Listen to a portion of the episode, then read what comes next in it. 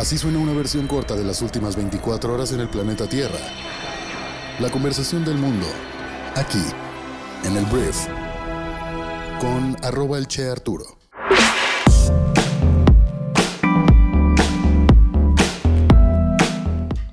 Muy buenos días, bienvenidas, bienvenidos a esto que es el brief para este lunes 20 de febrero. Yo soy Arturo Salazar, soy tu anfitrión y uno de los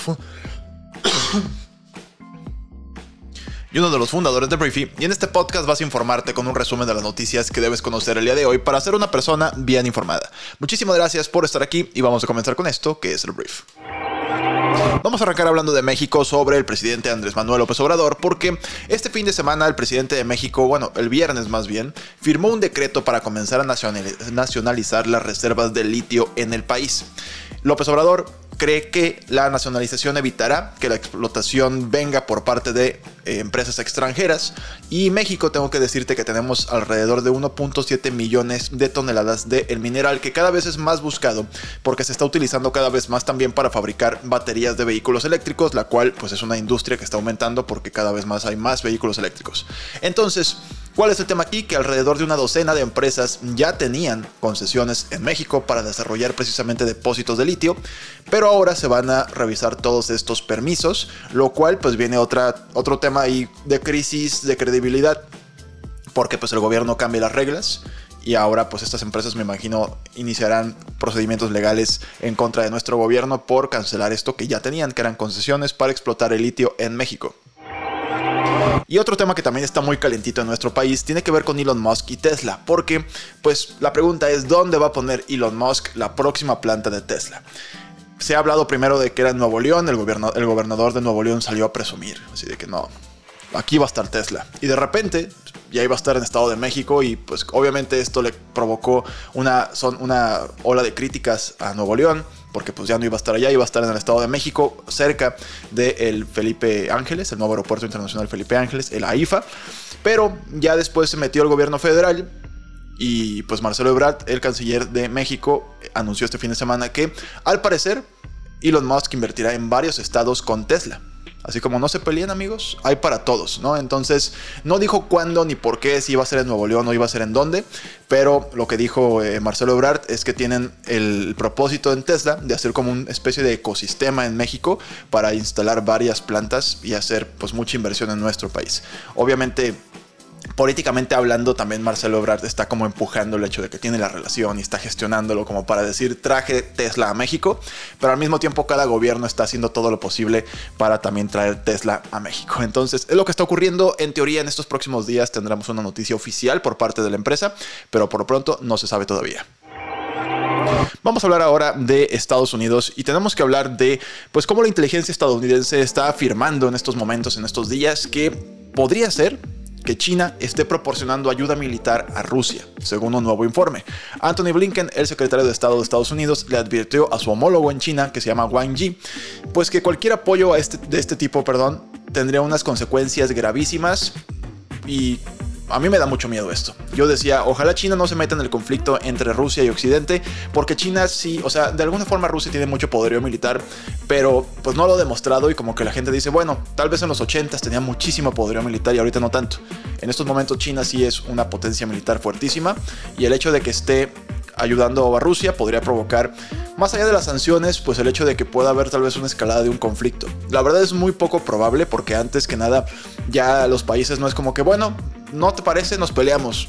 Esa es la forma de resolver las cosas. Ya no están así en el mundo, o por lo menos en ciertos países que tienen tanto poder, pero siempre preocupa el hecho de que si China ayuda a Rusia, pues Estados Unidos quiera hacerle algo a China o quiera castigar a China y esto escale las de por sí ya muy deterioradas relaciones entre Estados Unidos y China. Y hablando de este mismo tema, vamos a hablar de la señora Kamala Harris, que es la vicepresidenta de Estados Unidos, porque también Kamala Harris, con el tema de Rusia en Ucrania invadiéndolo, afirmó el sábado que eh, Estados Unidos había determinado ya oficialmente con pruebas, según ellos, que Rusia había cometido crímenes de lesa humanidad en, la guerra de Ucrania. Y esto ha sido bastante sospechoso ya. Se han encontrado pues cuerpos de personas que eh, presentan signos de tortura o presentan signos de estos crímenes de guerra. Pero es la primera vez que Estados Unidos presenta evidencia formal no va a cambiar nada realmente en el contexto mundial. Yo creo que Rusia va a decir que esto es falso y Estados Unidos va a decir que esto es cierto y cada quien va a tener como su bando con la extrema polarización que tenemos en todo lo que hoy en día se discute en el mundo. Que si te gusta o no, hasta la película.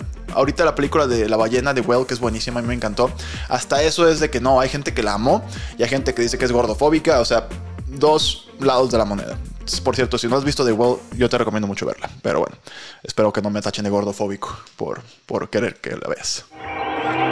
Ahora hablemos de Estados Unidos porque su expresidente o su presidente más longevo de la historia, que es Jimmy Carter, Tristemente, al parecer está en la recta final de su vida.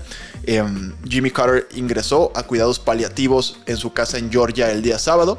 Y bueno, la organización benéfica del expresidente dijo en un comunicado que decidió pasar el tiempo que le quedaba en casa con su familia, lo cual pareciera ser que indica que está cerca del final. Tiene 98 años y como ya lo dije, es el presidente más longevo de la historia. Fue elegido el presidente número 39 en 1976, derrotando por poco al actual, al, al que estaba en ese momento, que era Gerald Ford para ganar la Casa Blanca. Entonces, bueno, este Jimmy Carter al parecer en la recta final. Hablemos una actualización breve de todo lo que está ocurriendo en Turquía y Siria con las consecuencias del terremoto. De entrada, me, parece increíble cómo de repente al día 5, al día 10 después del terremoto, de repente encuentran una persona viva. Así un señor que tiene horas y horas, pues, o sea, deshidratándose, hambriento, pero que lo rescatan vivo. Son historias que la verdad, son para hacer libros cada una de ellas y lo bueno es que ha habido muchos casos de esos. Lamentablemente este fin de semana ya terminó oficialmente la, tarea de, rescate. O sea, en teoría ya dieron por muertos a todas las personas que sigan tal vez entre los escombros y van 45 mil personas, más de 45 mil personas han muerto en este devastador terremoto en Turquía y Siria del 6 de febrero. Vamos a hablar de tecnología y tengo que hablar del iPhone 15 Pro. Porque mira, apenas estamos medio acostumbrándonos al 14, tal vez lo acabas de comprar. Y ahora ya estamos hablando del 15. Se filtró una, una, una serie de imágenes que habla un poquito del diseño. Y estas imágenes normalmente se filtran cuando Apple le manda sus diseños a los fabricantes de carcasas, los fabricantes de fundas. Y ahí es cuando pues te das cuenta de los detalles por el tipo de aperturas que tiene, o sea, qué espacios tienen qué. Ahí te das cuenta cómo viene el celular. Y el tema es que al parecer el, el iPhone 15 Pro viene con de entrada un cargador USB-C, eliminando su tradicional cargador que es el Lightning, que es exclusivo de Apple. Esto se supone que viene muy impulsado por una ley que entró en vigor en la Unión Europea, en la cual obliga que me parece el próximo año ya Apple tenga que tener todos sus cargadores, o más bien todos sus teléfonos o dispositivos ya con una entrada que no tenga que ser exclusiva de ellos, y en este caso es la USB-C. Entonces, eso, y también la cámara, pues cada vez es más grande, al parecer viene algo súper, súper potente una vez más. Yo no soy una persona que valore la cámara, pero si tú le ves el, el pedazo, lo puedes ver en la imagen que te estoy presentando, pues una cámara que sí destaca, que sí, si lo pones el celular boca arriba, pues está chuequito, ¿sabes? Porque son enormes. Pero bueno, se filtran estas imágenes, veremos si se concretan. Más allá de la cámara, yo creo que el tema del USB-C es lo que de repente va a ser como, wow, vas a ser incompatible. Todos los adaptadores, todos los eh, cargadores que ya tengas, incompatibles y se viene una nueva tecnología. Obligados, pero yo creo que hacerlo universal es algo muy bueno. Por último, voy a hablar de una película que no sé si ya habías nacido, porque hay mucha gente que me está escuchando que no había nacido en 2002, pero Lilo y Stitch fue una de las películas de Disney que la rompió en su momento. A mí es una película que me encanta, desde su, música que es Elvis hasta el, todo el ambiente que es Hawaii y bueno, a mí me encanta Lilo y Stitch. El punto es que al parecer viene oficialmente una película live action, que no sé cómo va a salir últimamente Disney ha estado haciendo estas películas que son en, como en vida real, pues. Tenemos El Rey León, tenemos Aladino, tenemos diferentes, ¿no? Y Lilo y Stitch, pues se había hablado de esto hace tal vez cinco años y ahora se formaliza que si viene algo, en teoría estaría lista para lanzarse únicamente a través de la plataforma de streaming de Disney que es Disney Plus. Pero a mí me da mucha curiosidad cómo van a ser los aliens, porque en teoría Stitch pues no es que sea adorable, en teoría en la película le tenían miedo, era como que es esa cosa, es un perro, o sea, hay muchísima, hay mucho, hay mucho body shaming contra Stitch en esta película.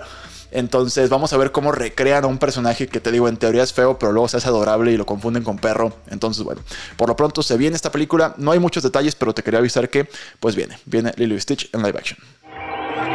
Muy bien, esta fue la conversación del mundo para este lunes 20 de febrero. Gracias por estar aquí, gracias por ver este video en YouTube y compartirlo con tus amigos. Y nos escuchamos el día de mañana en la siguiente edición de esto que es el Brief. Yo soy Arturo, Adiós.